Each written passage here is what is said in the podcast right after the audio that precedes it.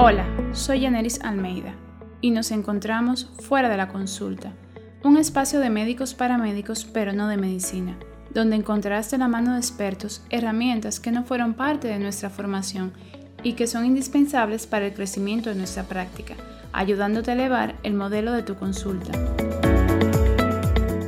El dolor de cabeza de todos los médicos, de la mayoría, por lo menos. Más allá del paciente, de si hemos hecho el diagnóstico adecuado, de si el tratamiento va a funcionar de la manera adecuada. En ese aspecto, la mayoría de las veces estamos bastante seguros, confiados. Y regularmente sabemos qué hacer si las cosas no salen como esperábamos. Pero hace muchos años, de hecho probablemente antes de que yo empezara a estudiar medicina, en el país inicia un dolor de cabeza al área de la salud, al área médica, y son los seguros médicos. Las ARS, Administradora de Riesgo de Salud, que definitivamente llegaron, llegaron para quedarse, vinieron a revolucionar todo lo que era el sistema de salud. No sé, ni podría decir si de la mejor manera, pero bueno. Pero lo que sí sé es que es el dolor de cabeza de la mayoría de los médicos y de la mayoría también de los dueños de centro de salud.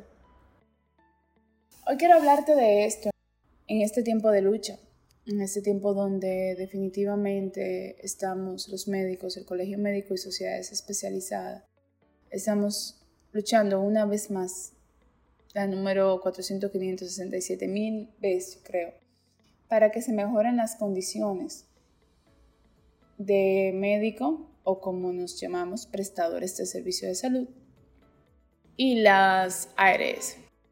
Más allá de la lucha con la que estoy totalmente de acuerdo y creo que es necesaria y puede ser que difiera en la forma o en la logística, pero de alguna forma hay que hacerla.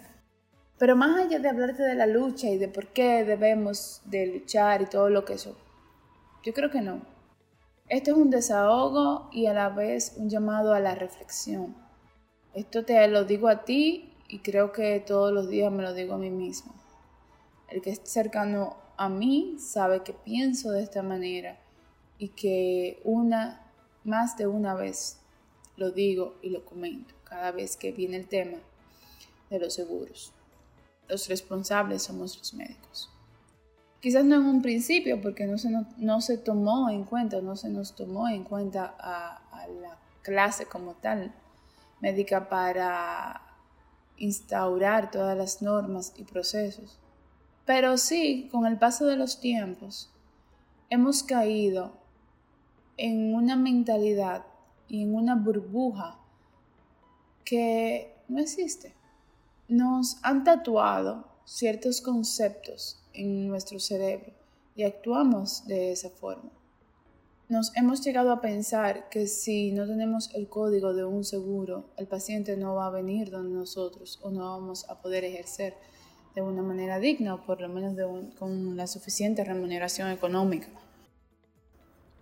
Es obligado tener seguro médico, es obligado tener código de seguro. El paciente no va a pagar eh, si le reclamo al seguro me quitan el código y si me quitan el código me jodí. Son muchas de las expresiones que escucho constantemente, constantemente. Y hemos llegado a pensar que las aseguradoras tienen la santa palabra. Y la verdad es que no.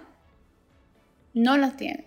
Y a medida en que nosotros seamos conscientes de eso, y no lo digo a nivel de lucha ni a nivel de masa, lo digo a nivel individual, que a medida en que cada uno sea consciente de que no trabaja para un seguro, de que no necesita el seguro para ejercer la medicina.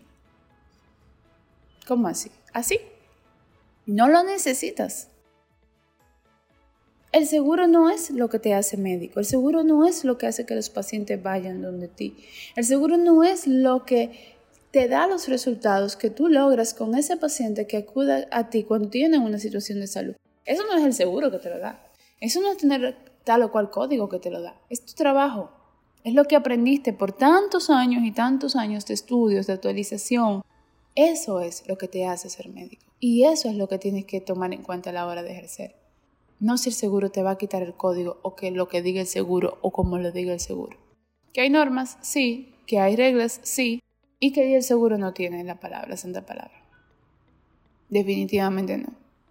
Si tu mentalidad es que el paciente no te va a elegir porque no tienes seguro, porque no trabajas con ese seguro, entonces te invito a revisar tu mentalidad y a revisar, yo soy lo suficientemente buen médico para que un paciente me elija por encima de si yo tengo un seguro o no. Y ahí está tu respuesta. Y ahí está la respuesta de la mayoría de los médicos, está la respuesta de por qué las cosas están como están, porque no nos los creemos. O no me vas a decir que no conoces médicos que no toman seguro y les va muy bien o instituciones que no trabajan con planes básicos porque entienden que el pago de los mismos no se corresponden con la calidad de servicio que ellos ofrecen. Y les va muy bien. Ah, pero ese es fulano de tal porque está en tal ciudad o porque está en tal centro y ahí solamente van excusas, excusas, excusas. Y más excusas. Sé que no es tan fácil, no te estoy diciendo que es fácil, no te estoy diciendo que lleva un tiempo, no te estoy diciendo que lleva un trabajo. Yo tomo seguro, no te estoy diciendo que dejes de tomar los seguros médicos. Te estoy diciendo que aprendas el valor que tienes, que te empoderes de eso y que lo exijas. Para que no sea lo que el seguro diga o el temor a que te quiten un código o no a la hora de tú reclamar tus derechos, tus honorarios, o simplemente a la hora de explicarle a un paciente, por qué tiene que pagar tal o cual cosa. Que no sea el tema de seguro lo que te frene y lo que permita que tú misma transmitas esa duda, porque si no te lo crees, eso se transmite y el paciente menos te lo vas a creer, menos se lo va a creer. Eso es lo que vengo a reflexionar contigo hoy. Porque si todos los médicos lo entendiéramos, si todos los médicos nos uniéramos, si todos los médicos ejerciéramos como tal, creo que no habría ni siquiera que hacer lucha. Pero el miedo está en qué momento se nos formó para eso.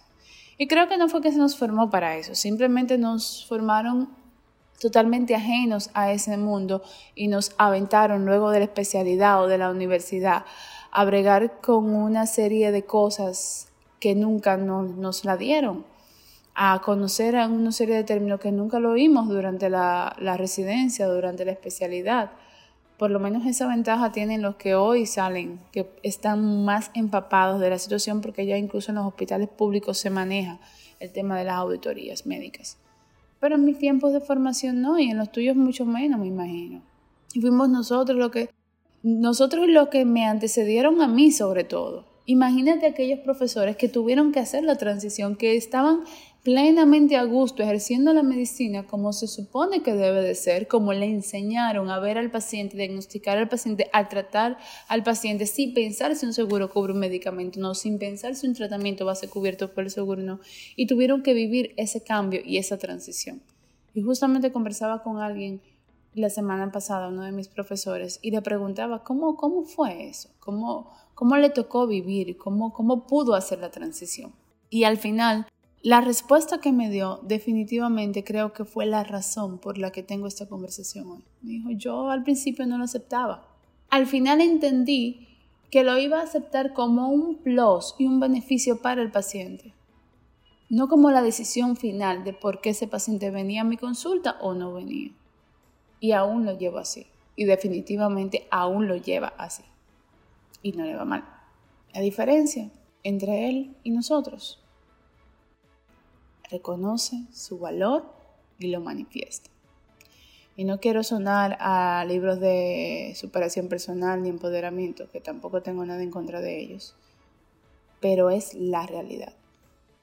Vivimos envueltos en una burbuja de miedo que no estamos reconociendo que nosotros pasamos muchos años para tratar a un paciente, para acompañar a un paciente, no para hacerlo con seguro médico diga, o quiera, o entienda. Y esto no quiere decir que vayas a insultar al auditor ni que vayas a insultar a la aseguradora. No, no, no, eso no es la forma. Somos más que eso. Somos la clase médica, que se supone que es la clase élite de cada país. Porque no cualquiera debe de ser médico. porque no cualquiera tiene la capacidad intelectual y emocional para trabajar con la salud de otro ser humano. No, no me refiero a eso. Me refiero a que tomas las decisiones que tengas que tomar, que te empape de los conocimientos que tengas que empaparte y que salgas de ese miedo, que puedas reclamar. Que diga, no, lo voy a dejar así porque, porque si, si, si no lo acepto, si le reclamo, entonces me van a quitar el código o entonces me van a poner en ojo. Lo que está mal está mal y punto. Y hay leyes. Y mientras cada uno no exija que se cumplan las leyes, se van a seguir, va a seguir pasando lo que está pasando. Y van a pasar años. Y van a venir, paros vienen y paros van, y paros de una semana y paros de un mes, y paros y van a ser el mismo pasamano que hicieron hace dos o tres años, que le aumentaron 200 pesos. Y al final fueron a la consulta, como si 200 pesos fuera algo para una consulta médica. No, no, no te equivoques. A mí también me avergüenza decir que un seguro me paga 500 pesos. Bueno, al final quedan 480 después de la retención de impuestos. A mí también me avergüenza cuando tengo que compartir con mis amigos, colegas extranjeros que viven en otros países, que una consulta aquí vale menos de 10 dólares. No me malinterpreten. Yo también tengo que a veces bajar la cabeza cuando solicito un servicio de pintura un servicio de fotografía un servicio de diseño o cualquier servicio y el valor de ese servicio triplica o cuadruplica el valor que me paga un seguro a mí por llevar a un paciente a quirófano. Y digo, pero es que mi trabajo no vale. Sí vale. El problema que he dejado que otra persona le ponga valor a mi trabajo. Y eso es lo que ha pasado con los médicos. Hemos dejado que las aseguradoras le pongan valor a nuestro trabajo. Y todos los días tenemos más miedo de quedarnos inseguros. ¿Acaso no confiamos en nuestra práctica médica? ¿Acaso no confiamos en nuestro valor? ¿Acaso no confiamos en que el paciente es lo suficientemente inteligente para ir donde el médico que le va a resolver? Ay, pero hay un millón más de ginecólogos, hay un millón más de cirujanos, hay un millón más de pediatras, hay un millón más de internistas, hay un millón más de cardiólogos y imagínate, se van a ir. Que vayan con Dios. Porque el valor que tú tienes como médico, el valor que tú como persona le aportas a esa consulta y a ese paciente, no lo va a tener otro médico, lo tienes tú. Y en la medida que sepamos exportar ese valor a nuestra consulta, con servicios, con formas, contratos, ese paciente lo va a aprender a reconocer. Y no le importa qué va a haber, hay un millón más de médicos, es donde ti que va a querer ir o cada quien no tiene un médico que lo buscan hasta debajo de, donde sea, porque esa es la persona que resuelve ese tipo de situaciones. Y es así, pero eso no nos enseñaron. Nos enseñaron a reproducirnos, nos enseñaron a crear modelos, nos enseñaron a, a llenar patrones, nos enseñaron a hacer una copia exacta. Y eso no es así. Nos enseñaron a que solo existía la consulta en caso de los quirúrgicos, los tratamientos quirúrgicos o procedimientos. Pero hay un millón de servicios, hay un millón de cosas que el paciente necesita y que tú sabes que la necesita, porque tú la ves, tú la observas, que no son una simple consulta. Ah, pero eso no lo cubre el seguro. Y como no lo cubre el seguro, no se lo podemos ofrecer al paciente, porque entendemos que no lo va a pagar. ¿Lo has intentado? No sé. Pero si bien es cierto que la ARS son el dolor de cabeza, también es cierto que tenemos el analgésico en nuestras manos y que muchas veces decidimos seguir con la migraña antes de tomarnos, de buscar la solución. Hoy quise tener esta conversación privada. Nosotros, sin nadie más, no hay invitados. Definitivamente el tema de esta semana era otro, pero entendí que era necesario. Era necesario expresar y llamarte a la reflexión. Dicen que una golondrina no hace verano. Es cierto. Pero si somos cada vez más golondrinas, puede ser que algún día, para los médicos, llegue ese verano. Así que espero que, al igual que yo, todos los días te levantes y digas, no trabajo para la ARS, No trabajo para los seguros, no soy empleado de los seguros, no tienen la santa palabra. Y que entiendas que eres mucho más que un código, que eres un médico y que el paciente te busca más allá porque estés en una lista de los médicos que cubre su seguro. Y si te llegó buscando por eso, una vez te encuentra contigo, no le va a importar. Porque tú tienes mucho que ofrecer. Espero encontrarnos en una nueva entrega aquí, fuera de la consulta. Feliz viernes.